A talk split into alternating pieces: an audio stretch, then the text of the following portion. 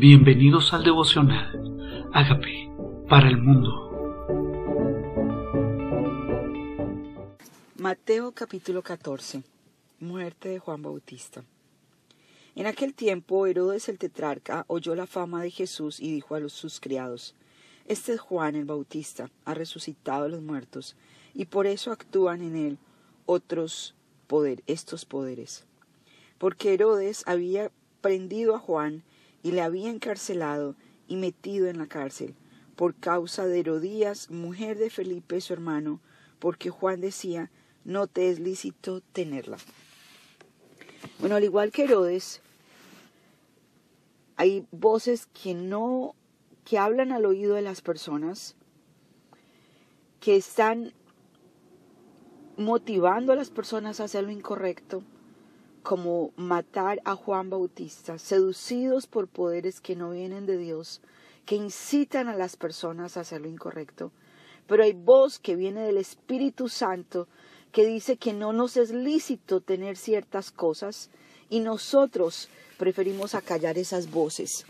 Hay una voz del Espíritu de Dios que nos dice, esto no te es lícito tenerlo o no es el tiempo de que lo tengas, pero muchas personas han decidido acallar la voz del Espíritu, la voz del profeta, que te dice, esto no te es correcto tenerlo.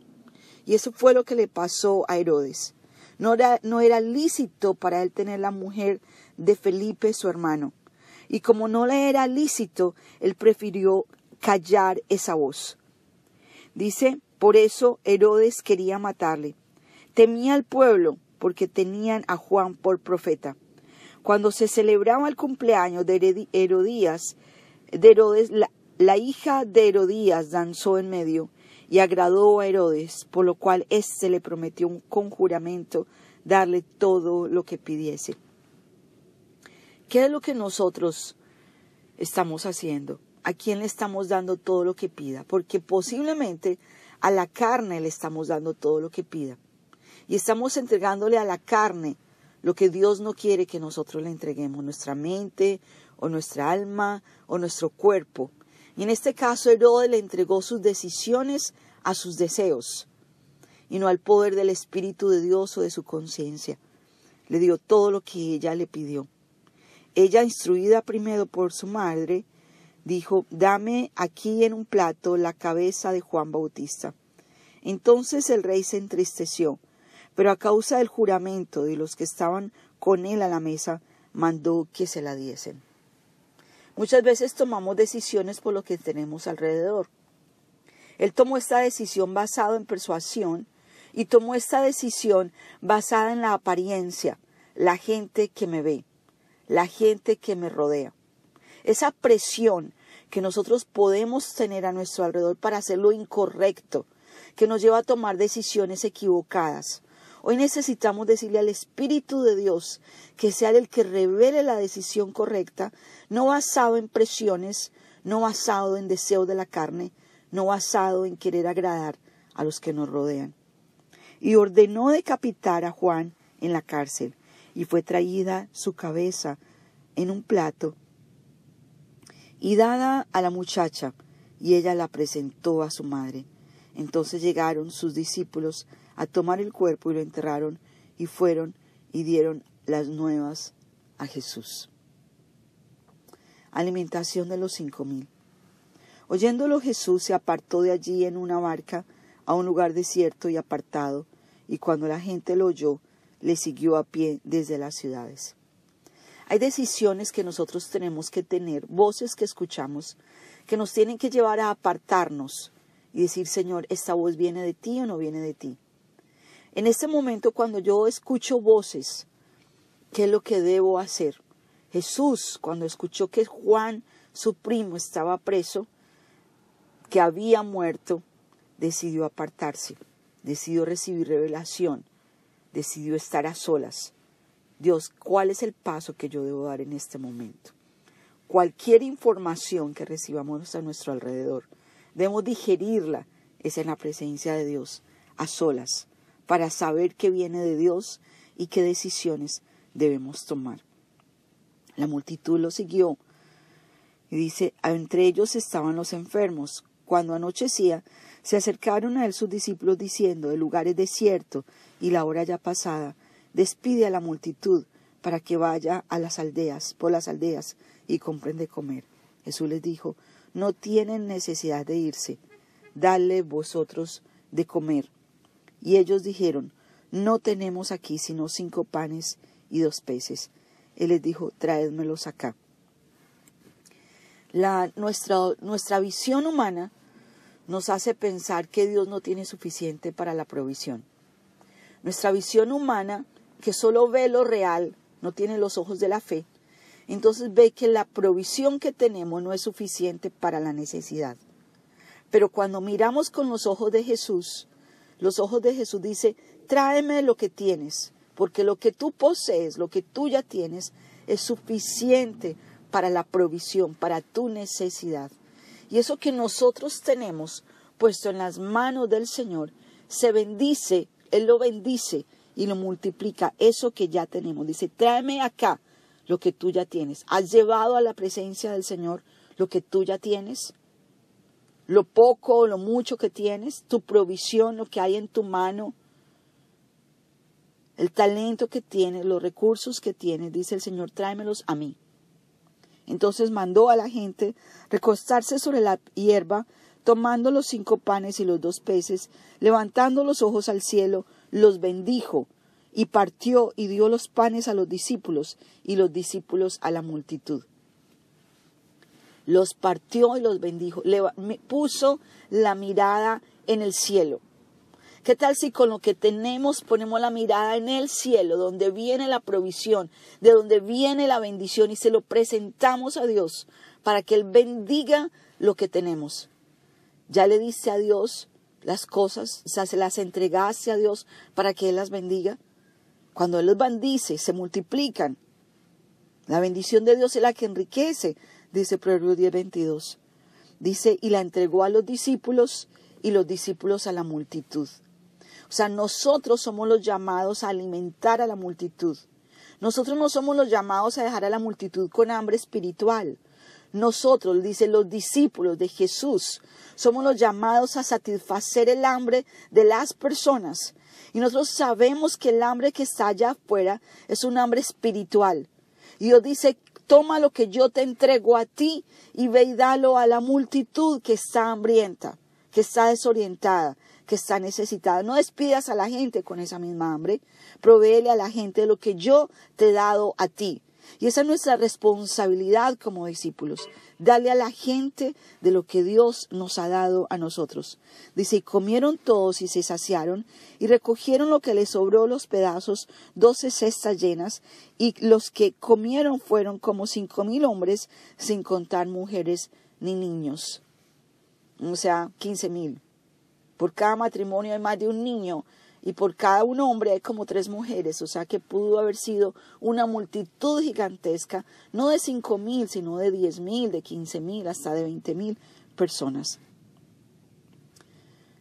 Dios tiene mucho más y sobra. No solamente satisface la necesidad, se queda para el futuro. Nos devuelve doce cestas llenas Mateo capítulo 14, versículo 22. Jesús anda sobre el mar.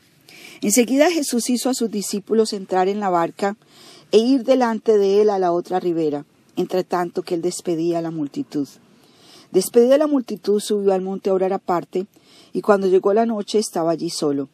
Y ya la barca estaba en medio del mar, azotada por las olas, porque el viento era contrario. Jesús los les mandó delante, para que se fueran, para que pasaran en la barca solos. Dice, los hizo entrar en la barca e ir delante de él. ¿Y el que hizo? Despidió a la multitud y se fue a orar. Él sabía lo que iba a pasar en la barca y los mandó solos.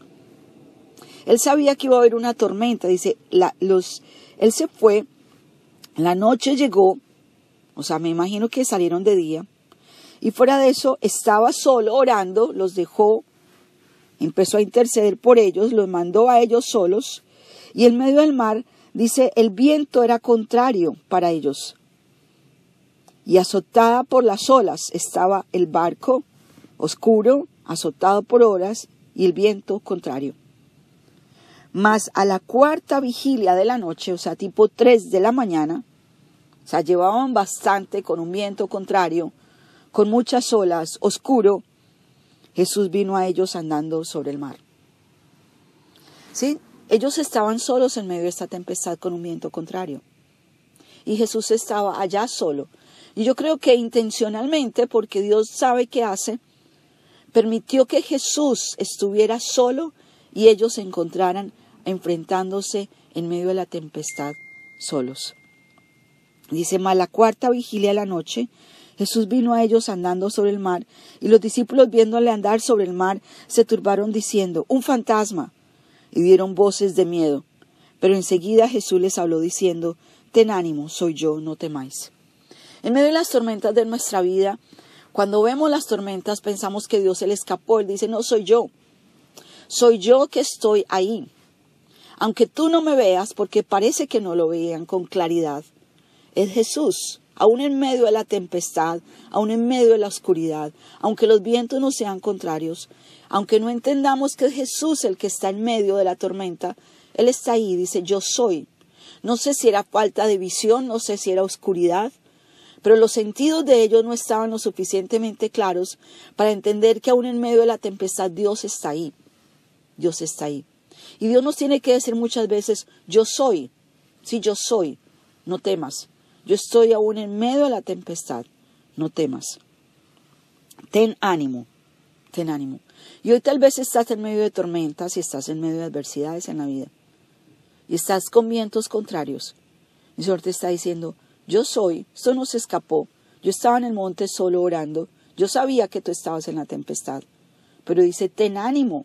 Hoy en medio de la tempestad te dice, ten ánimo. Yo soy, no temas. Acordémonos que decir yo soy es decir yo soy Dios. Es el nombre de Dios, yo soy, no temas. Entonces lo respondió Pedro y dijo, Señor, si eres tú, manda que yo vaya a ti a las aguas. Jesús le dijo, ven.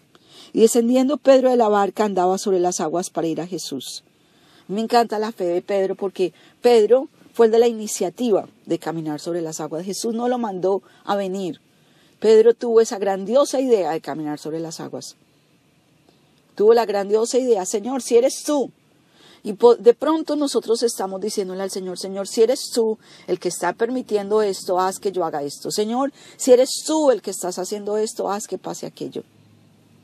Cosas que primero Dios no me ha mandado a hacer. Pero el Señor dice, ok, si eso es lo que tú quieres, hazlo. Yo tengo el poder para que tú camines sobre las aguas. Y él, cuando vio el fuerte viento, cuando tuvo miedo, comenzaron a hundirse y dio las voces diciendo, Señor, sálvame. Esta es la historia, tal vez alguno de ustedes lo ha oído muchas veces. Sí, cuando miramos las circunstancias nos hundimos. Cuando miramos el viento, la tempestad, los vientos contrarios.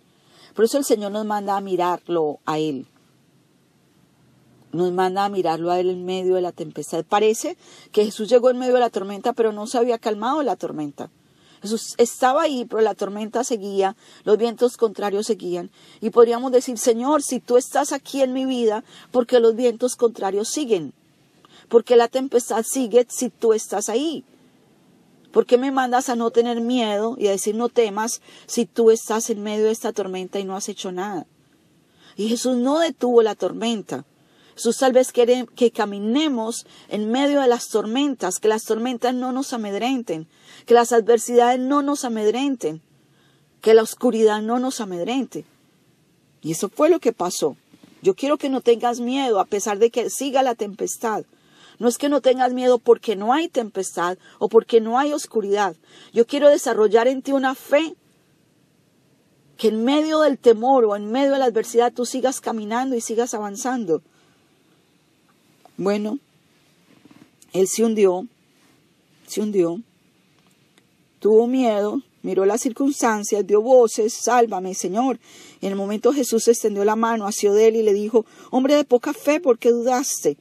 Y cuando ellos subieron en la barca, se calmó el viento. Entonces los que estaban en la barca vinieron y le adoraron, diciendo, verdaderamente eres el Hijo de Dios. ¿Qué necesita la gente para creer que Dios está en tu vida? Tal vez verte firme en medio de la tempestad. Verte firme, en medio de la tempestad. Verte, estos hombres normales, los discípulos, reconocieron en medio de la tempestad que Dios estaba ahí. Dice, tú eres Dios, tú eres Dios. Y tal vez necesitamos ver a Dios en medio de nuestras tempestades y adorarle en medio de nuestras tempestades. Decir, tú eres Dios, tú eres Dios. Cuando ponemos nuestros ojos en Él. Jesús sana a los enfermos. Dice, terminada la travesía vinieron a la tierra de Genezaret. Y cuando le conocieron los hombres de aquel lugar enviaron noticia por toda aquella tierra alrededor y trajeron a él todos los enfermos y le rogaban que les dejase tocar solamente el borde de su manto y todos los que lo tocaron quedaron sanos. Aquí Jesús no dio órdenes de sanidad, aquí no, no mandó a poner tierra en los ojos, aquí simplemente Él les dio permiso de que tocaran el borde de su manto. Ellos dijeron, si tan solo tocar el borde de tu manto. O sea, ni siquiera necesitas dar órdenes, con el borde de tu manto es suficiente. ¿Y qué tal si le decimos, Señor, Señor, poder sale de ti, estar contigo ya hay poder, estar contigo ya hay paz. Hoy quiero tocar tu manto y creo que es suficiente para ver los milagros que yo necesito ver. A tu presencia, Señor. Los, los tempestades se calman a tu presencia. La oscuridad se vuelve como luz a tu presencia y bonanza. Y a tu presencia, Señor, hay sanidad y hay liberación. Por eso hoy venimos a tu presencia, Señor, reconociendo que somos pecadores, pero que tú moriste en la cruz por nuestros pecados Reconocemos que tú eres nuestro Señor y nuestro Salvador y te pedimos que hagas de nosotros la persona sana y libre que tú quieres que seamos. Hoy queremos tocar tu manto, Señor, sabiendo que poder sale de ti para sanar, para liberar, para calmar nuestras tempestades, Señor, y producir bonanza. En el nombre de Jesús. Amén.